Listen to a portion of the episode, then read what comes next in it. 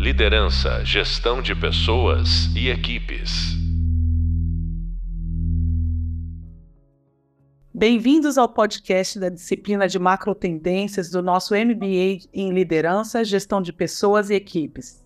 Eu sou a professora Lorena Borja e no podcast de hoje a gente vai falar como Consumer Insights pode ser uma poderosa ferramenta. Ela pode nos dar suporte aos nossos estudos de futuros. Esse podcast está relacionado ao conteúdo de introdução ao estudo de tendências. Então vamos lá? Bom, a gente trouxe hoje um convidado super especial, é o Caio Figueiredo. Queria dar boas-vindas, Caio.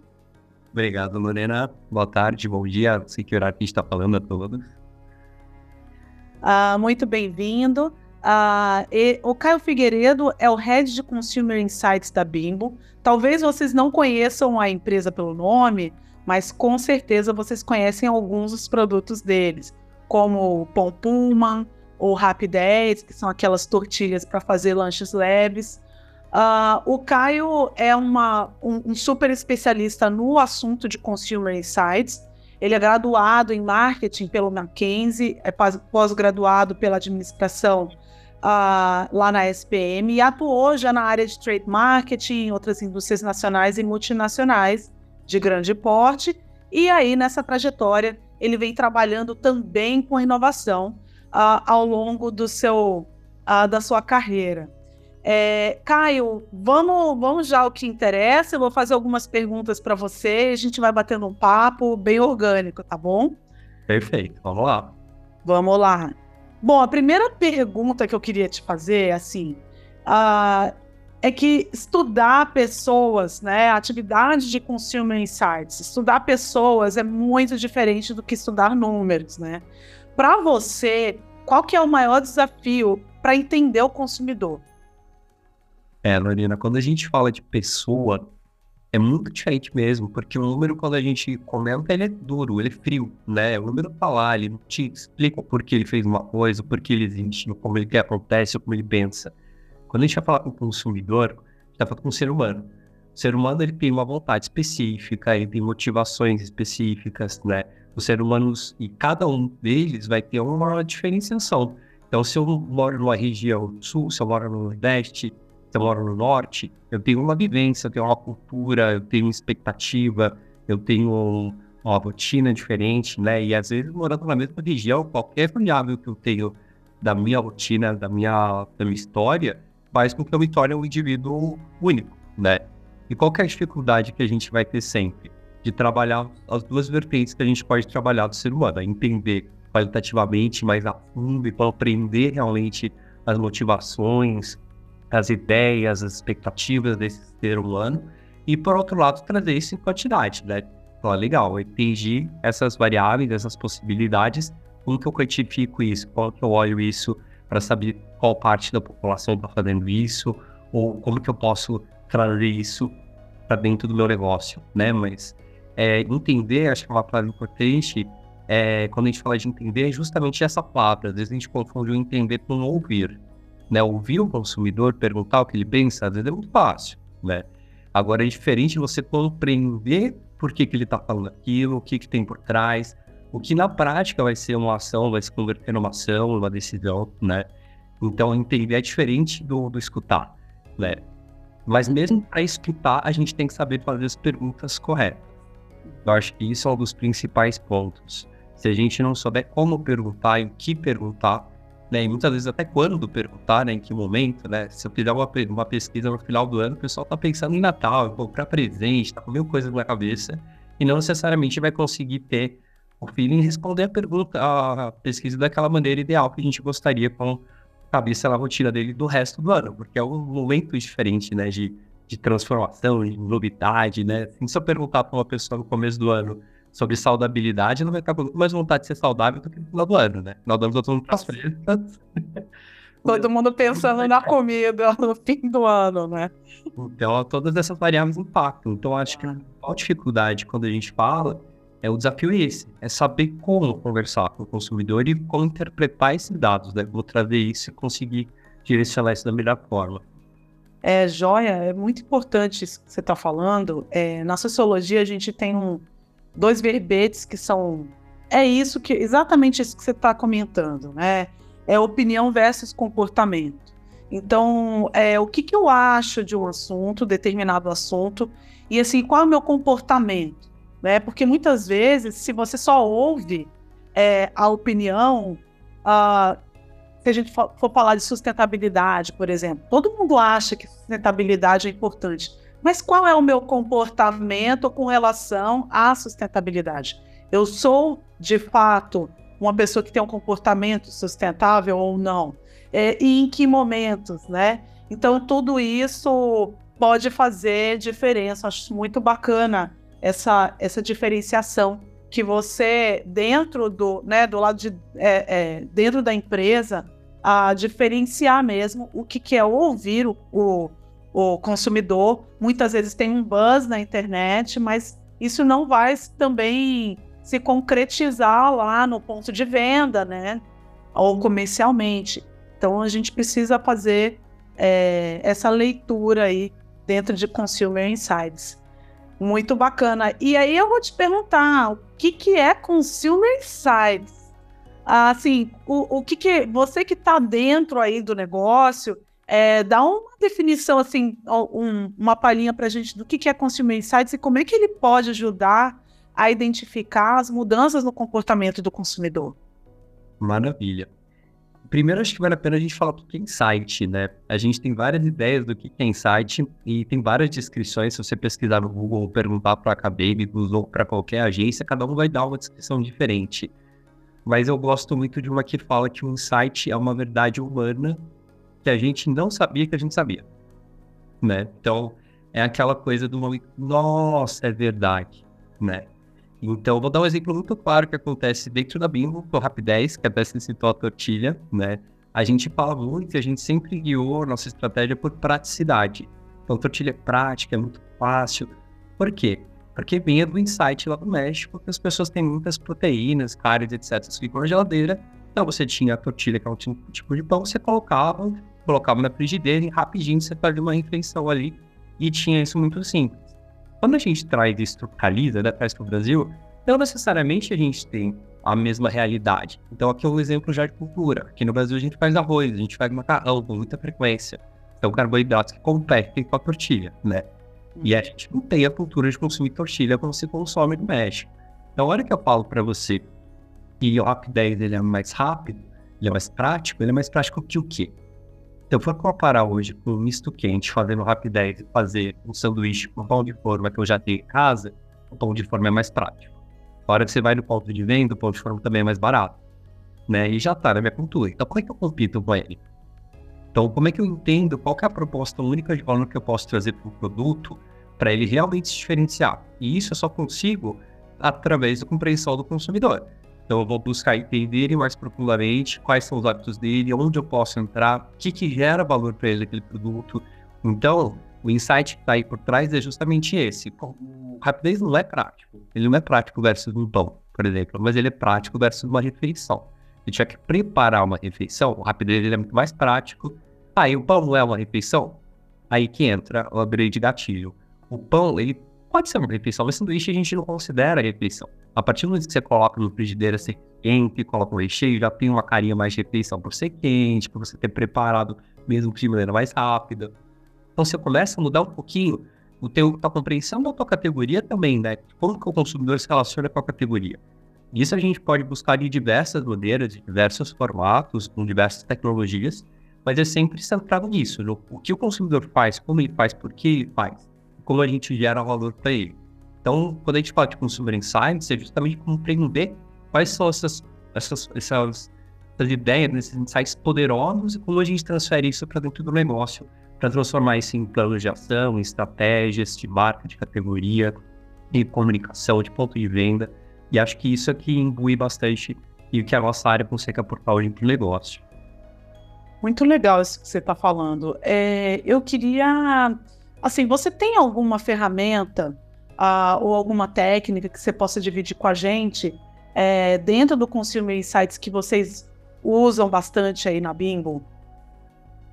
Hoje é muito plural, né? a gente tem é muito plural em ferramentas aqui na Bing Tecnologias, a gente sempre busca mais tipos de tecnologias, inclusive, né?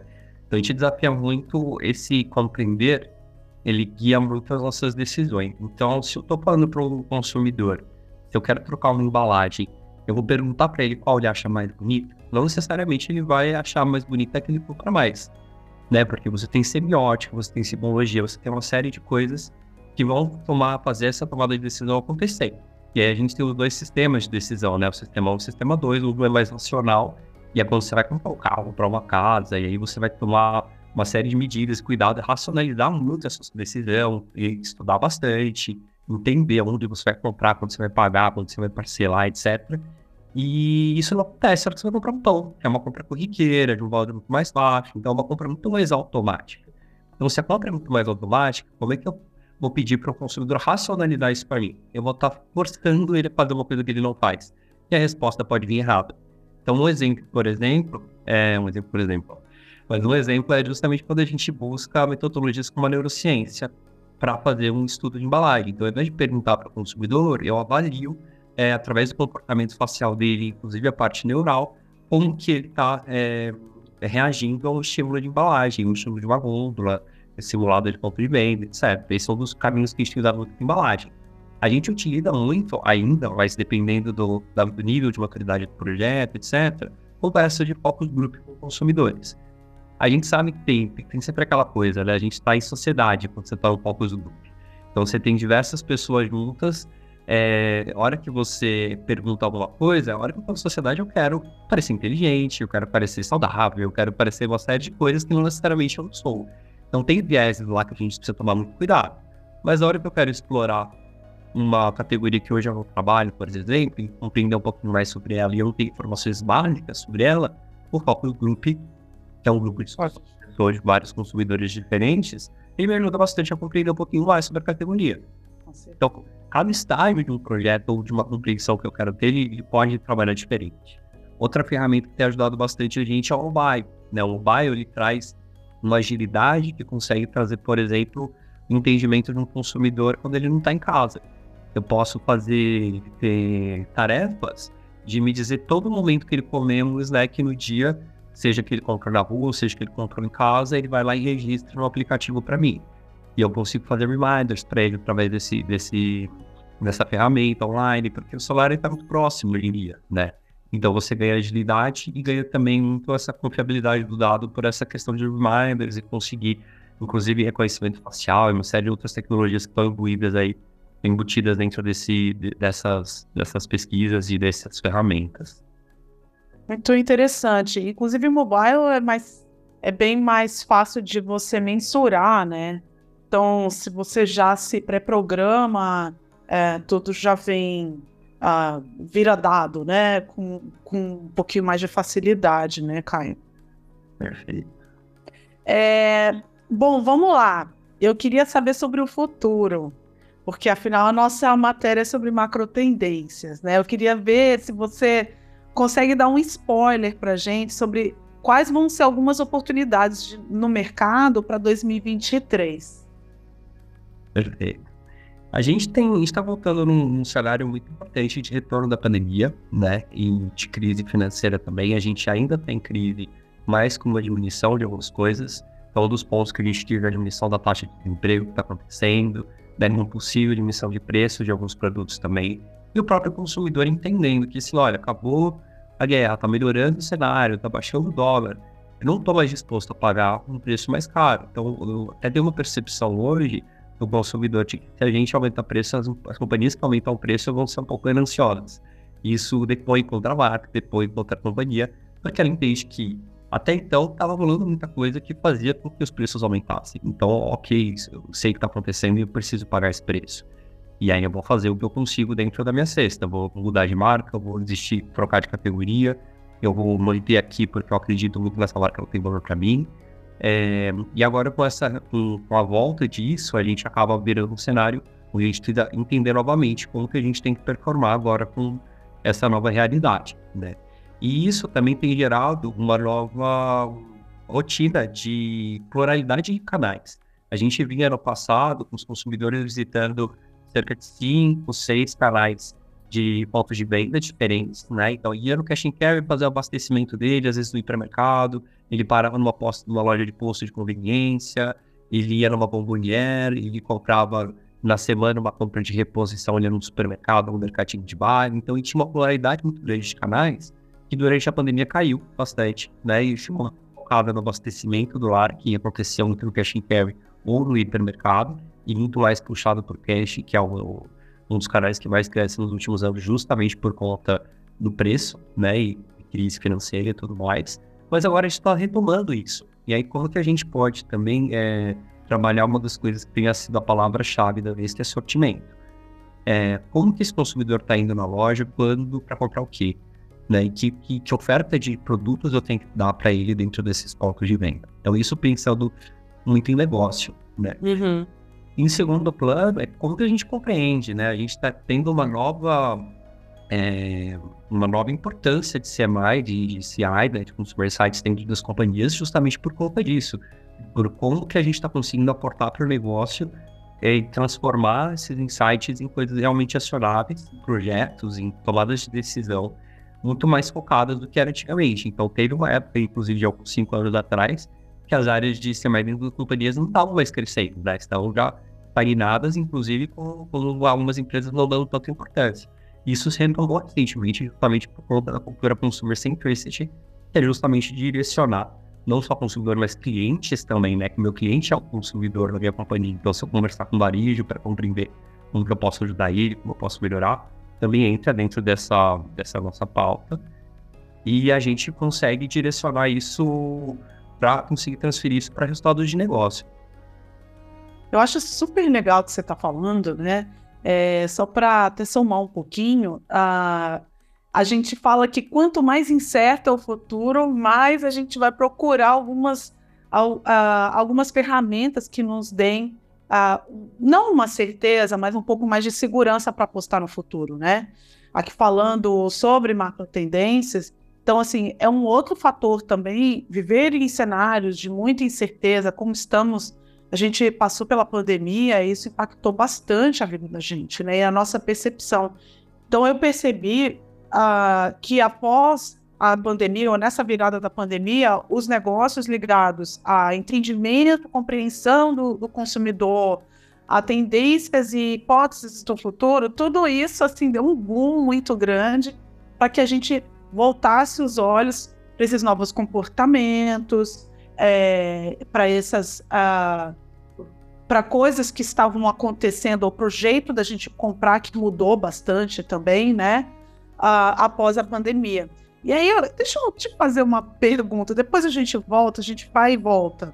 Uh, dentro do que você estava falando, assim, por que, na sua opinião, é tão importante colocar o consumidor no centro? Eu falei em CMI, né? Você estava usando aí é, a, a, sigla CMI, eu falei, bom. Perfeito. É, a gente coloca o consumidor no centro muito para conseguir entender como entregar o valor para ele. Né? Hoje, o consumidor é quem paga o nosso salário, né? o nosso CEO global, que é o Daniel Servicci, ele fala muito isso. Ele fala, oh, eu não sou o chefe de vocês, o chefe de vocês é o consumidor e o cliente. Então, eles dois. Então, hoje quem toma a decisão, quem dá o dinheiro e quem faz o negócio girar é o consumidor. Então, se eu não compreender como gerar valor para ele, eu não vou conseguir fazer ele dar dinheiro para mim. Ele vai para concorrente, ele vai para outra categoria, ele vai para outra coisa, e eu não consigo trazer esse, esse, movimento de negócio.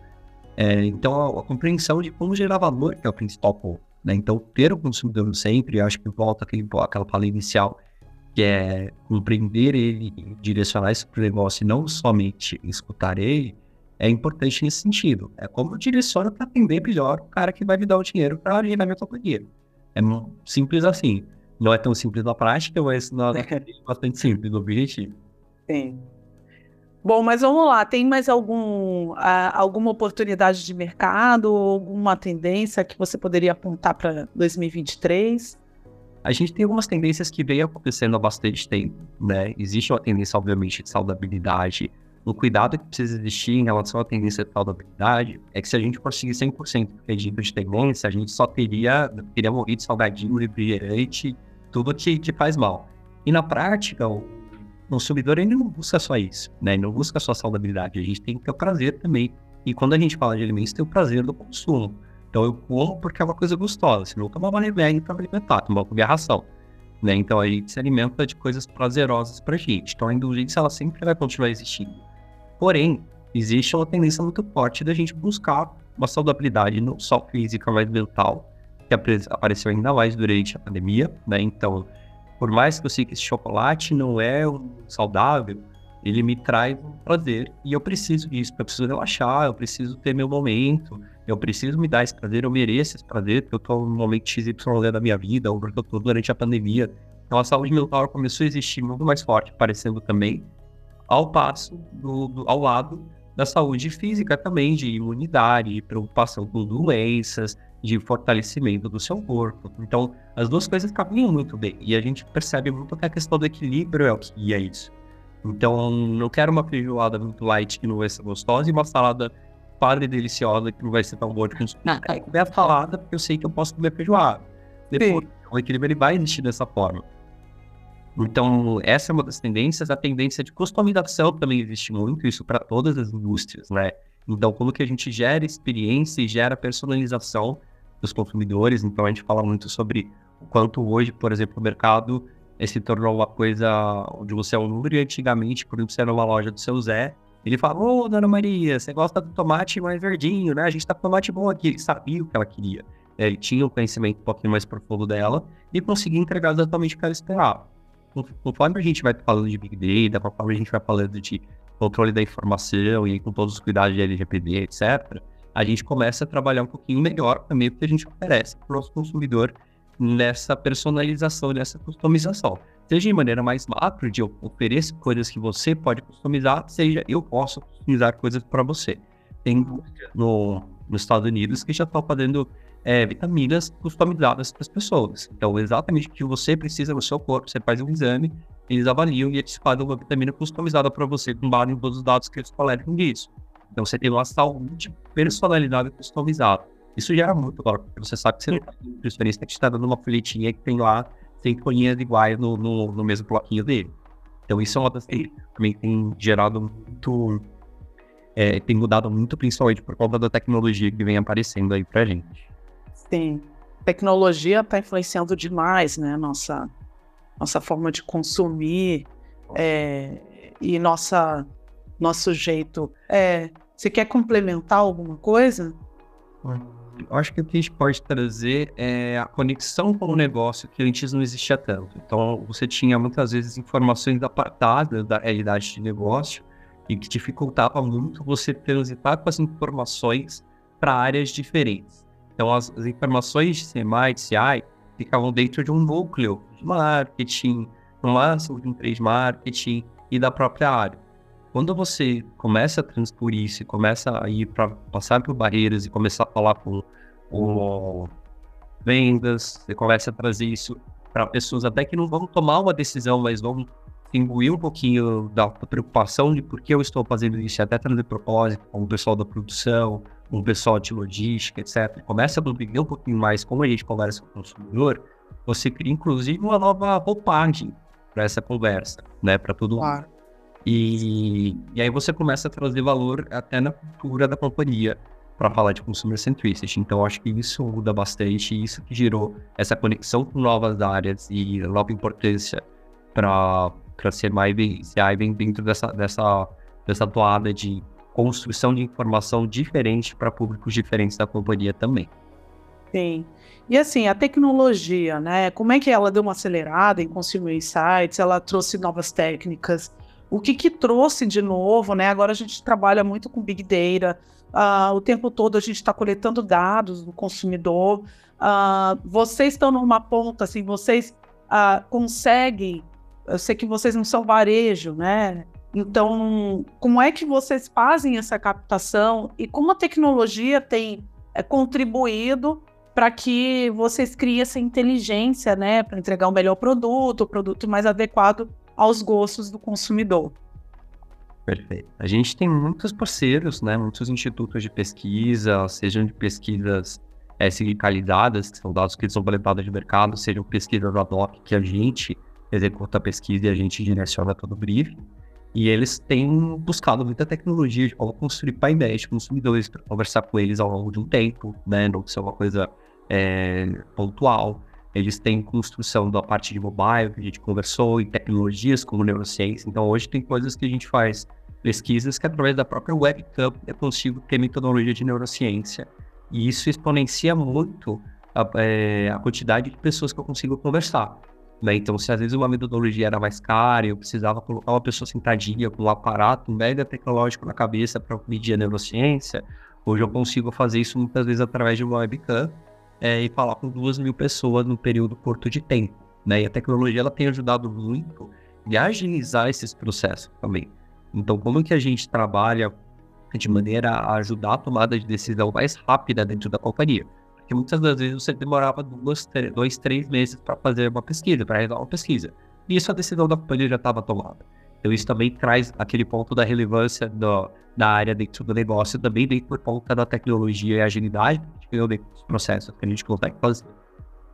É, isso é muito legal, né? Pesquisa, no, no fim do dia, é uma atividade, eu digo que é uma atividade criativa, que a gente sempre está renovando as metodologias, a gente sempre traz um jeito diferente. Imagina, é, você usar o webcam, né? Com, e junto com o consumidor, você está construindo essa inteligência uh, ah, para a marca, né?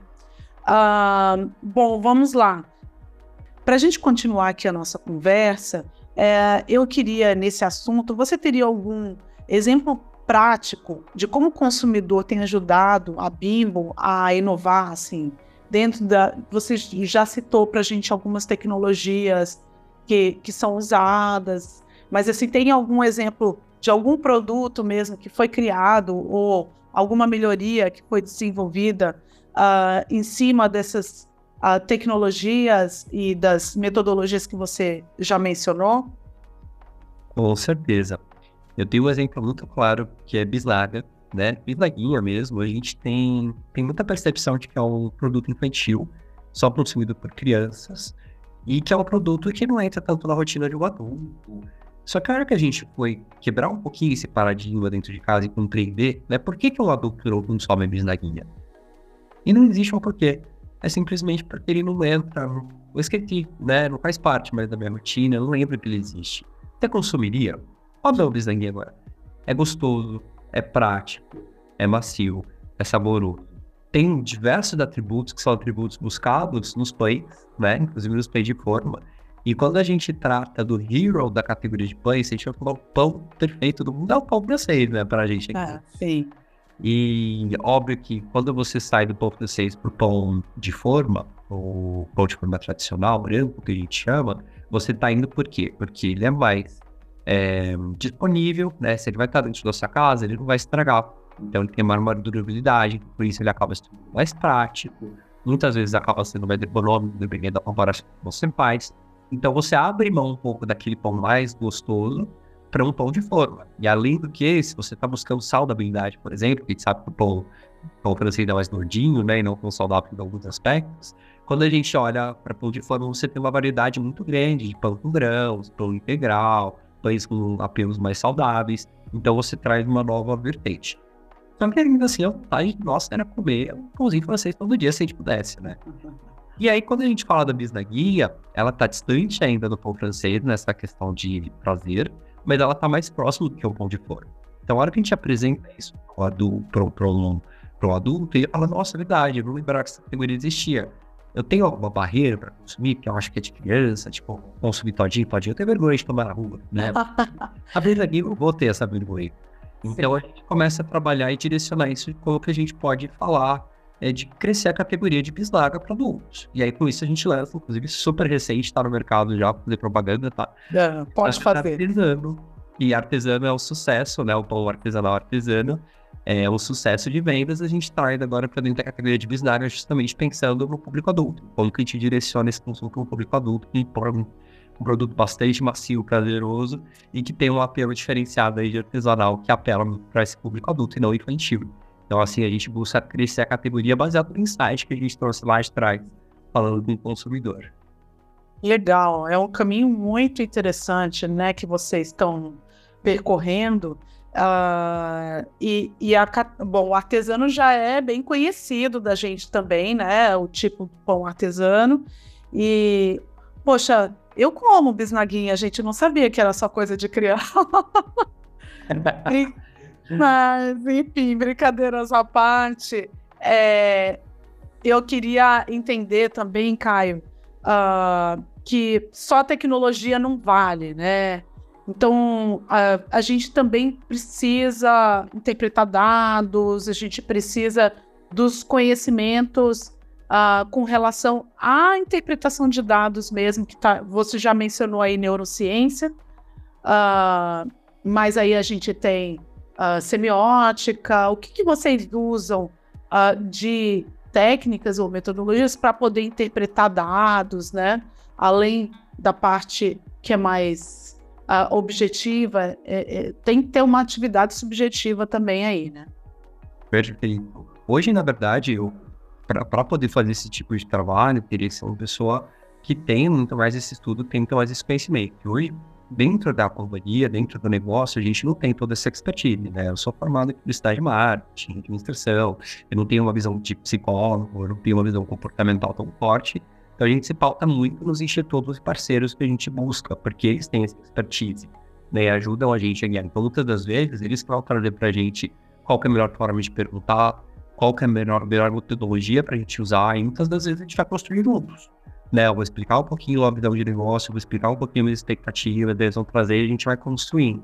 Então eu trabalho muito, e eu arrisco para dizer que eu tinha, tenho trabalhado recentemente muito com institutos de médio, grande porte, mas não talvez os maiores de mercado, foi que eles me trazem muito essa vida de consultoria, de como a gente discute, como a gente busca novas tecnologias. Então é muito também bem a questão da customização que a gente falou, né? Então hoje eu tenho uma necessidade e eu estou buscando a customização através desses parceiros. Então eu também não vou saber te trazer muito, tem isso de neurociência, tem a parte de semiótica, tem todo um estudo de touchpoints que a gente vai fazer com esse consumidor e como a gente simula muito mais próximo da realidade que ele vai viver no mercado, por exemplo, ou no consumo em casa, ou como a gente pergunta para ele, ele consumindo na casa dele mesmo e traz isso através de vídeos, traz isso através de fotos. Eu tenho um parceiro que me ajuda bastante nesse sentido. Ele traz o conteúdo muito mastigado e isso ajuda a gente também a, reverberar internamente muito melhor, porque senão às vezes a gente cai na discussão de ah, mas na minha casa não é assim. É uhum. É fácil você debater um PowerPoint, um escrito no PowerPoint. A hora que você vê 10, 15 vídeos de uma pessoa e pessoas diferentes fazendo a mesma coisa, né? Como, por exemplo, indo no mercado e apertando o pãozinho para ver se está macio antes de comprar, né? Isso ajuda muito a gente a, a verbalizar e trazer a força daquele insight para dentro de casa também. Ah, com certeza. Eu sempre digo que é, nós não somos uh, amostragem. Ou seja, o que eu quero dizer com isso? É que muitas vezes a gente se projeta é, numa pesquisa numa opinião bem dentro do ambiente corporativo mesmo. Ah, se eu gosto de algo, a gente acha que todo mundo vai gostar, né? Mas essa não é a verdade, porque quando a gente começa a trabalhar com escala, trabalhar com é, produtos que uh, a, tem que atender um mercado que é diferente né, da gente, uh, é, eu trabalhei muito com o mercado da classe C, então uh, eu tinha que vestir, colocar os sapatos das pessoas, entrar no dia a dia delas, entender o, as pessoas, o, a, a verba que elas tinham por o orçamento, né, que elas é, têm por mês, e, e assim entender as prioridades e tal. Então eu acho que também a nossa atividade, não só como pesquisadores, mas dentro aí a gente está falando uh, da nossa pós aqui em liderança, né? é, o líder ele sempre vai trabalhando para o consumidor, né? Aquilo que você colocou no início, é ter o consumidor no centro, não só da experiência, mas no centro de tudo que a gente faz, né? Uh, vamos fa falar aqui só para a gente fechar.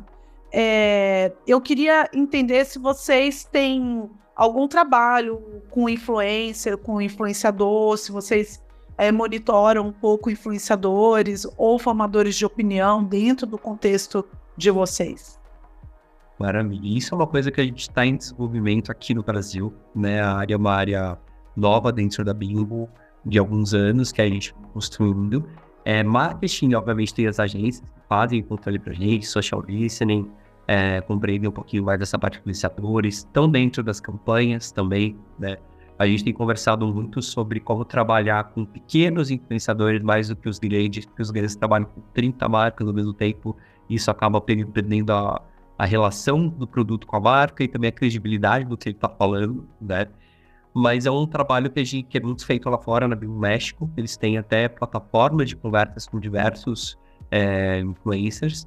E aqui no Brasil a gente ainda está desenvolvendo um pouco mais. Né? Existem muitas ferramentas, existe muita tecnologia, inclusive no LinkedIn vive buscando pessoas para vender esse tipo de tecnologia de social listening. E, é uma coisa que a gente ainda tem a desenvolver. Porém, a gente sabe que hoje tem uma relevância muito grande. Quando a gente fala de saudabilidade, por exemplo, você entra no TikTok da vida, tem sempre aquelas pessoas nutricionistas ou até fake nutricionistas, né? Que sim. aí se pode, se não pode, sim ou não, né? E falando bem ou mal das marcas. Então tem uma relevância super importante, a gente está é, entendendo como utilizar melhor esse, esse canal, né? E como guiar bem essas pessoas, inclusive para elas terem as informações corretas para tomar essas decisões. E saudabilidade é um dos itens mais complexos, né? Porque saudabilidade é muito individual. Cada pessoa tem uma relevância da saudabilidade baseada no que você viveu, né? O que você tem de repertório, se você foi um nutricionista, se você já teve alguma doença, se a tua vizinha fez a dieta da lua, né? Então, agora você vai construindo para construir a saudabilidade.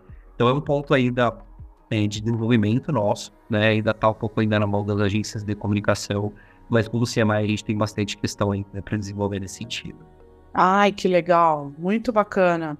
Gente, aprendi muito. Não só vocês aprenderam, eu também sempre aprendo bastante quando eu, eu bato um papo com o Caio, eu converso com ele. Eu queria agradecer a sua presença hoje, a sua disponibilidade por estar aqui com a gente, compartilhar tanto conhecimento, Caio. Eu que é... Legal.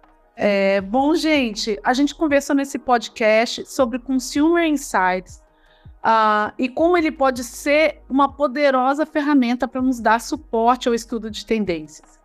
Vocês vão poder acessar os conteúdos também pelo e-book e a bibliografia sugerida, principalmente pelo livro do Michael Solomon, que se chama Comportamento do Consumidor: Comprando, Possuindo e Sendo. É um livro super legal, é uma leitura fácil e muito boa para complementar a nossa primeira aula. Até o próximo podcast. Tchau, gente. Obrigada.